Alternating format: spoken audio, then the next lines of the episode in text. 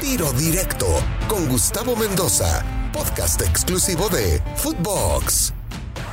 Amigos de Tiro Directo, qué placer saludarlos una vez más a través de Footbox. Las Águilas del América y los Rayados del Monterrey se enfrentaron en la gran final de la CONCACAF Liga de Campeones. Rayados le gana al América con un gol polémico porque pues otra vez una acción en la que el defensor, en este caso Cáceres, hace por el balón, termina tocándolo y habilitando al rival. No es la primera vez que se presenta una jugada como estas, se presentó una con Mbappé en la Euro recién, bueno, la Nations Europa League y se ha presentado en otro capítulo también de esta edición de la CONCACAF Liga de Campeones en un partido de los Rayados. Una decisión extraña, sí, pero al final de cuentas válida para los árbitros que le dan por bueno el, gol a los Rayados y con esto terminan consiguiendo el título, más allá de que después América se fue al frente en búsqueda del gol del empate. Tuvo algunas, pocas, pero algunas chances, sobre todo en un disparo de tiro libre de Richard Sánchez que terminó siendo atajado por Andrada, el arquero del equipo regiomontano. Y al final, pues otra vez la jugada polémica ahí en el área, que si le pega en la mano a Maxi, que si hay una patada después de Maxi sobre Córdoba. Lo cierto es que Fernando Hernández y la gente del bar lo revisaron y coincidieron en que no había que marcar penal para la América y termina ganando Rayados el partido y el título de manera dramática. Quinto título para el Monterrey de la CONCACAF Liga de Campeones. Empata Pachuca, se pone a uno de Cruz Azul y a dos de las Águilas, que es el equipo más ganador. Por cierto, ninguno de los dos había perdido una final de CONCACAF.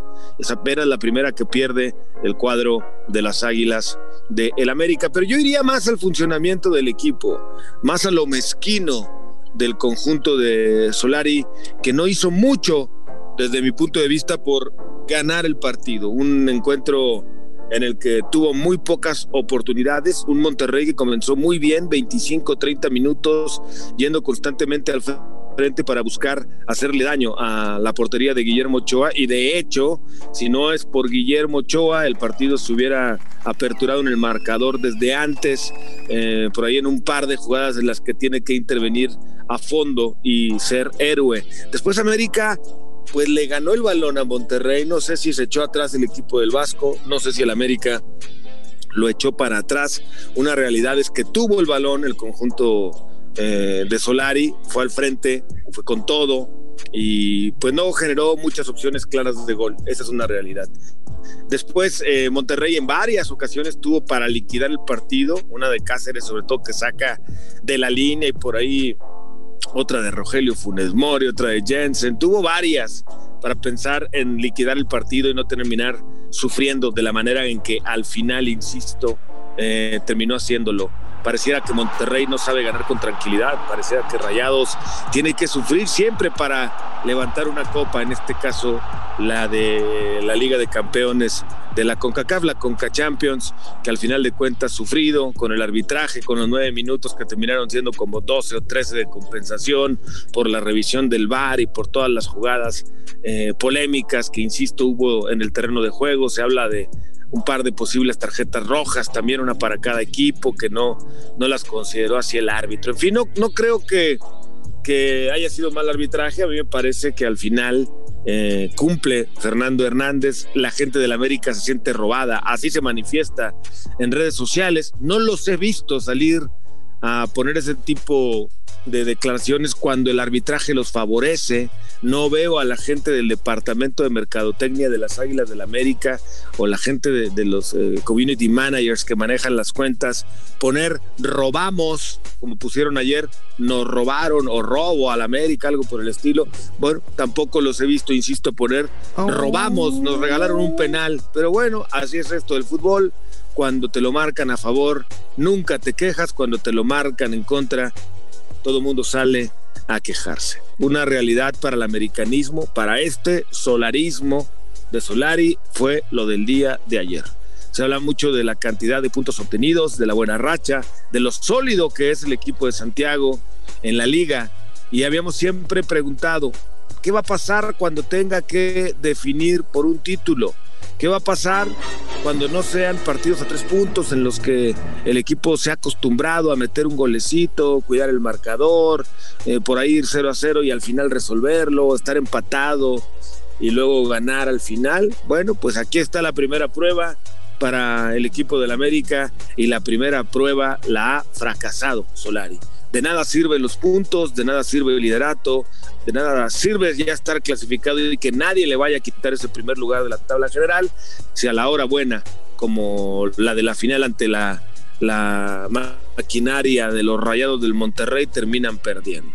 Eh, qué bonito se ve que esté ahí arriba, qué bonito se ve que lleve tanta ventaja, pero ya tiene una espantosa X al haber fracasado en la obtención de lo que pudo ser el primer título en la era de Solari y obviamente también a su vez hubiese sido un trampolín para catapultar a este equipo con todo a la liguilla del fútbol mexicano. Los expertos, los colegas decían que si América perdía esta final no pasaba nada, pero que si la perdía Monterrey podría ser un golpe duro. Pues a mí me parece que es un golpe duro para cualquiera de los dos. América no debe nunca permitirse perder una final. Dicen los americanistas de cepa que eh, América cualquier torneo que juegue lo debe de ganar y si no es un fracaso, bueno, pues este es un fracaso, no haber podido ganar eh, al equipo de Monterrey en esta gran final. Por cierto, también eh, la gente de la América, los aficionados se quejan de que por qué le dieron a Rayados la localía a un partido único. Pues yo creo que la gente de la América no se puso a estudiar el reglamento en su momento y no se dio cuenta que tenían que sumar puntos, que el equipo que más puntos sumara durante todos los partidos que enfrentaron, sobre todo aquel en Columbus, eh, pues era el equipo que iba a terminar recibiendo el partido final y ahí lo superó Monterrey. No es que se lo hayan regalado, es que estaba en el reglamento y ellos lo sabían y Santiago Solari pues eh, estuvo siempre de acuerdo por supuesto y Santiago Baños incluso en vez de ponerse las pilas para tratar de hacer la mejor cantidad de puntos y poder intentar recibir ese partido final en casa en el Azteca, pues se, se quejaron del certamen y hablaron de que era un torneo que estorbaba, que no les daba nada y miren, pues al final de cuentas terminaron perdiendo la final al cabo, pues al cabo que lo dijo Baños, no les daba nada ¿Qué les da más perder una final, no? Eso dirán los directivos, pero bueno, creo que la gente del América, la afición, los americanistas han quedado muy dolidos, han quedado eh, golpeados luego de haber perdido esta gran final. Es un ubicatex. Eh, ubicar en la realidad a este eh, equipo creo que le viene muy bien a Solari y a su gente. Saber que pues no son invencibles. Saber que lo de la liga es extraordinario, la cosecha de puntos y todo lo que usted me diga, pero que la eliminatoria directa, ya sea a ida y vuelta, como va a ser en la postemporada, en la liguilla del fútbol mexicano, o como fue en la final de CONCACAF a un solo partido, es otra cosa. Ojalá aprenda el cuerpo técnico del América que hay que matar o morir en ese tipo de partidos y no ser mezquino, no eh, poner un planteamiento medroso en ese tipo de encuentros, sino salir a ganarlos con todo. Creo que le viene bien. Para nada sigue, para nada pierde el América, sigue siendo el máximo favorito ¿eh? para ganar el título. No pierde, desde mi punto de vista, ninguna referencia como para seguirlo nombrando quizá el candidato número uno en la fiesta grande del fútbol mexicano, pero sí le prende una alerta el saber que hay equipos que le pueden ganar. Ya habíamos visto a Tigres jugarle de tú a tú en el Azteca y de no ser por Memo Ochoa,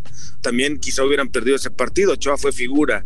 Ahora contra Monterrey, por más que Ochoa sacó algunas, pues no pudieron evitar la derrota. Cierto es que hay equipos que le pueden ganar, sí, en su casa, o en el Azteca o donde sea, y para ellos está Monterrey, Tigres, Cruz Azul, por ahí León y alguno que otro que pueda dar la campanada, pero eh, América sigue siendo favorito para ganar el título en la liga y este eh, tropiezo, desde mi punto de vista, le llega en un gran momento para que Solar y su cuerpo técnico reflexionen sobre estas situaciones, aprendan a jugar partidos a matar o morir y poderle dar una alegría a la gente de las Águilas del América, porque si no aprenden la lección, entonces podría venir otro fracaso al no obtener la liga en el fútbol mexicano y entonces el solarismo se desmoronaría por completo, porque de nada habrá servido la cosecha de puntos, el liderato, récords, lo que usted me pueda mencionar, si al final de cuentas no obtienen ningún título. Por otro lado, felices con el regreso a los estadios.